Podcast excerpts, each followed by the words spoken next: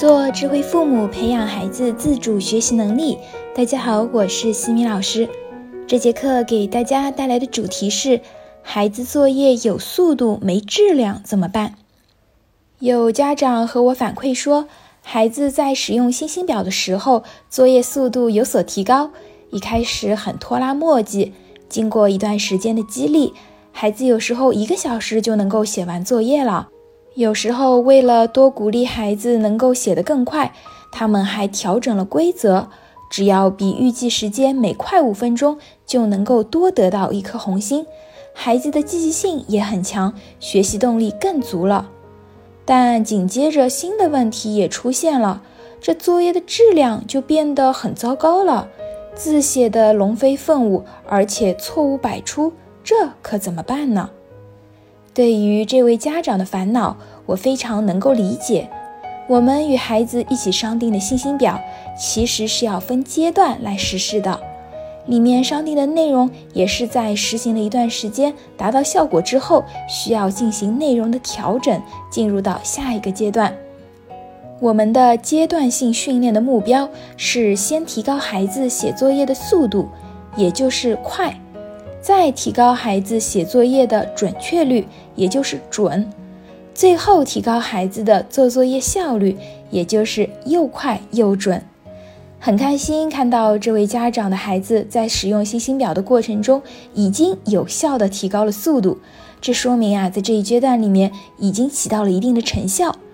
那么我们还需要再保持两周左右的时间，让孩子在快速完成作业中找到获取自主时间的快乐和成就感。接着，我们再进入后面一个阶段来提升质量。在提升质量这个阶段，我们需要重新调整表格的内容。星星表里面双方约定的内容不同，孩子努力的方向也会不同。在第一阶段里，我们重点是希望孩子建立时间观念，可以快速的完成作业，解决拖拉磨蹭的问题。当这个目标达到了之后，我们就要在提升质量上给到激励的强化。在制定标准的时候，我们同样需要与孩子进行协商，必须获得孩子的认可。我们可以问孩子，怎样的作业是一份好的作业？孩子可能会说，全对的作业是好作业，然后继续问，那么错一题呢？错两题呢？错五题十题呢？这时候孩子可能会说，错一至两题属于比较好，三至五题是中等，大于五题就是算差的了。那么我们就可以一起来商定质量的标准了，不要笼统的写作业质量高得五颗星之类的，我们要有具体标准。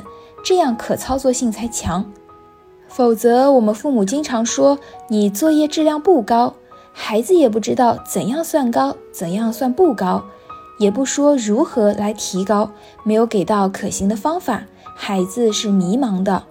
所以啊，我们可以这样设定，在星星表里加上一项作业质量，可以分学科，比如数学作业全对五颗星。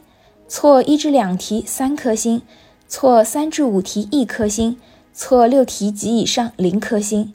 语文和英语的作业也可以类似这样子来制定。我们可以告诉孩子，如果做到了，就可以拥有更多的红心，那么离兑换奖励也就更进一步了。第一周先试行一下，看一下效果。如果试行下来 OK，那么就继续坚持下去。如果执行下来有需要调整的，可以再协商微调。实行的时候，你可能会发现，孩子为了保证质量，速度又开始变慢了，这是非常正常的。这一阶段也是考虑到了孩子在作业速度方面，红心会拿到的比之前少，但是通过提高质量可以弥补，甚至拿到更多的红心。同时，我们要看到好的一面，比如孩子审题更加仔细了。做完作业，愿意主动检查了，这些都是我们需要及时给到孩子语言上鼓励的，用美言录鼓励孩子具体优秀的地方。多问孩子你是怎样做到的，让孩子自己来总结作业质量变高的原因。当我们经常通过具体的描述对孩子进行鼓励时，不仅可以让孩子有成就感，扩大成功的体验，还可以了解自己做了什么样的努力才让自己获得进步的。当孩子实行了两至三周之后，作业的质量有所提升了，那么我们就可以进入第三个阶段，提高孩子的效率，也就是做得又快又好。孩子自己会平衡好速度与质量，他会自己进行调整。他自己发现做得快了，正确率变低了。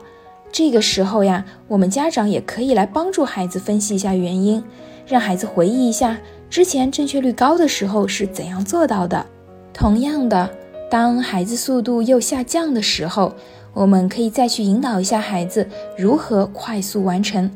渐渐的，孩子自己就能够把控好这一个点，做到又快又好。我们不要把星星表变成约束孩子的工具，应当本着尊重孩子的心态，让孩子积极参与进来，不要让孩子在执行过程中因为一次两次受挫折而产生负面的情绪。我们要多用正向的语言去鼓励孩子的进步和做得好的地方，每周进行一次总结和反思，看看有哪些地方可以改进和提高。让孩子越来越清晰地看到自己的进步和成效。在我们的公众号“西米课堂”里面，大家可以回复“星星表”，就可以直接领取到星星表和礼物表的模板范本，大家可以下载下来使用。在下一期的课程中呢，我将会和大家分享如何应对孩子当天作业没写完的情况。感谢各位收听。如果你喜欢西米老师的课程，欢迎在评论区给到反馈意见。在节目的最后，西米老师要给大家送福利了。关注我们的公众号“西米课堂”，后台回复“绘本”就可以免费领取海量高清绘本故事读物。绘本故事每周都会持续更新哦，快来领取吧！感谢各位收听，我们下次见。